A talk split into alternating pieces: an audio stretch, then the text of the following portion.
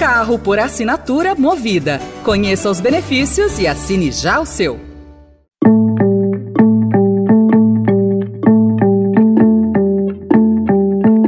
Olá, começa agora mais uma edição do Notícia no seu Tempo, um podcast do Estadão para você ouvir as principais informações do jornal.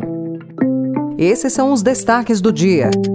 Planalto trabalha para colocar manteiga no Conselho da Vale. Governadores articulam no Senado o fim da saída temporária de presos. E MEC lança bolsa de ensino médio e vai pagar a aluno que fizer Enem.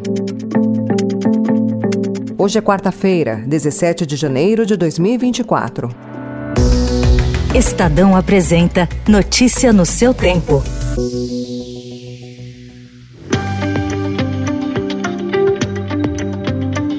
Planalto articula para que o ex-ministro Guido Mantega, titular da Fazenda entre 2006 e 2014, integre o Conselho de Administração da Vale, empresa privatizada há 26 anos. Mantega ocuparia um dos assentos reservados à Previ, que é o Fundo de Previdência dos Funcionários do Banco do Brasil. O arranjo ocorre às vésperas da sucessão na Vale. No fim deste mês, o Conselho vai decidir se o atual presidente Eduardo Bartolomeu continua no cargo até abril de 2025.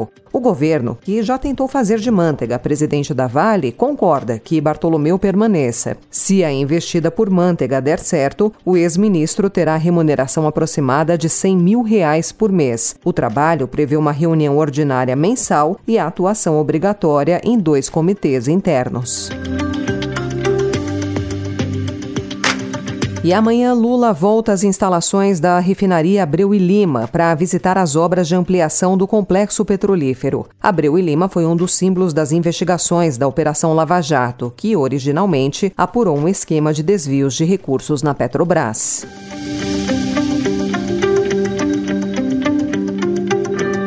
O governo avalia recuar da medida provisória baixada na véspera do ano novo, que revogou a política de desoneração da folha de pagamentos de 17 setores econômicos. A iniciativa foi mal recebida por parlamentares. Em reunião com Pacheco na segunda-feira, o ministro da Fazenda, Fernando Haddad, ouviu que a desoneração prorrogada pelo Congresso precisa ser respeitada. Ainda não há decisão sobre como será o desfecho desse impasse.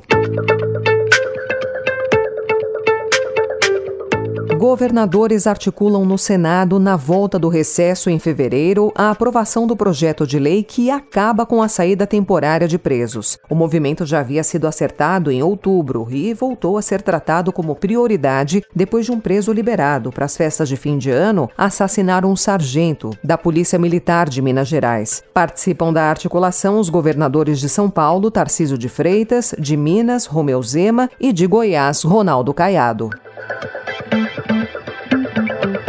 O projeto de lei que prevê o fim das saídas temporárias de presos divide especialistas ouvidos pelo Estadão. Há quem argumente que a extinção vai contra a lógica da lei, que tem o objetivo de preparar o preso para ser reinserido na sociedade. Já os defensores da mudança na lei de execução penal alegam que os detentos beneficiados pela medida aproveitam para cometer novos crimes.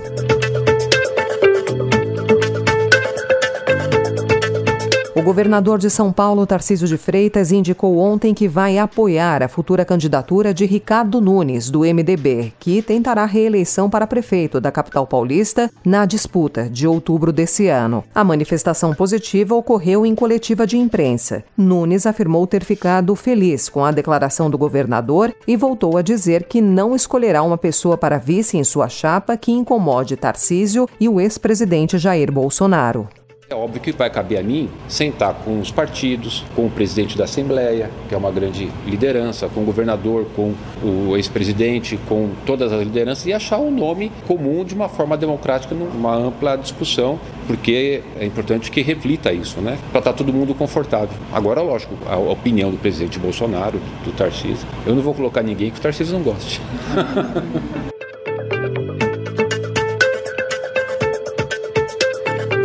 O Estadão também informa hoje que, além de uma bolsa auxílio a estudantes de escolas públicas durante os três anos do ensino médio, sancionada ontem, o governo federal dará um valor a mais para esse público para que faça o Enem. A medida foi adiantada pelo ministro da Educação, Camilo Santana, na exposição dos resultados do Enem 2023. Vai ser um, um auxílio financeiro que o governo federal dará. Nós estamos elaborando um decreto presidencial que vai regulamentar a lei, que vai trazer as normas né, para os critérios critério de elegibilidade, como vai funcionar o programa. Inclusive, anunciei hoje pela manhã, no anúncio da divulgação do Enem, que nós vamos ter um, um auxílio também, um plus a mais no terceiro ano para quem fizer o Enem.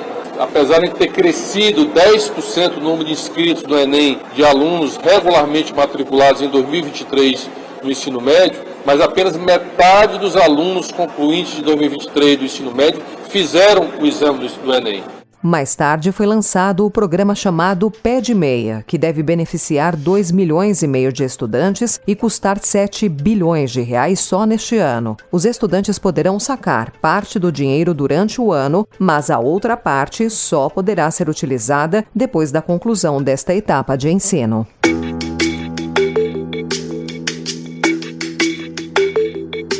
No destaque internacional, as evidências obtidas por militares e agentes de inteligência de Israel durante a invasão da faixa de Gaza, que mostram que a rede de túneis construída pelo grupo terrorista Hamas no subterrâneo do enclave palestino são de alcance, profundidade e qualidade surpreendentes e maiores do que os conhecidos até agora. Documentados por vídeos e fotografias, esses relatos reforçam, segundo eles, por que os túneis eram considerados uma grande ameaça para para os militares israelenses em Gaza, mesmo antes do início da guerra. Israel avalia que a rede pode chegar a ter quase o dobro do estimado inicialmente. Notícia no seu tempo.